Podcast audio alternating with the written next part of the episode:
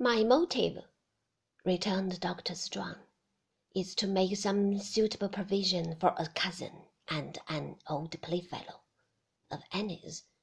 Yes, I know, said Mr. Wickfield. At home or abroad? Ay, replied the doctor, apparently wondering why he emphasized those words so much. At home or abroad? Your own expression, you know, said Mr. Wickfield, or abroad. Surely, the doctor answered, surely one or other. One or other? Have you no choice? asked Mr. Wickfield. No, returned the doctor. No? With astonishment.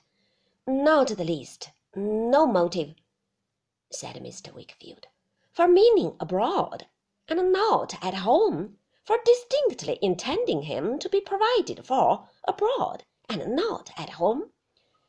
No, returned the doctor.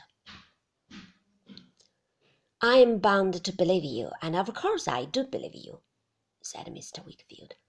It might have simplified my office very much if I had known it before, but I confess I entertained another impression.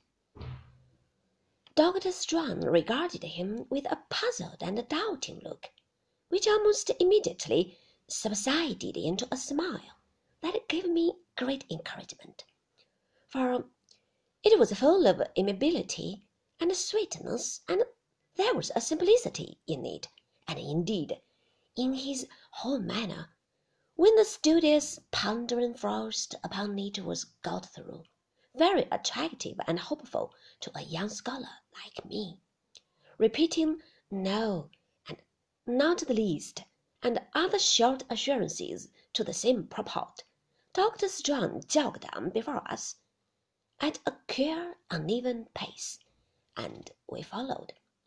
Mr. Wickfield looking grave, I observed, and shaking his head to himself, without knowing that I saw him.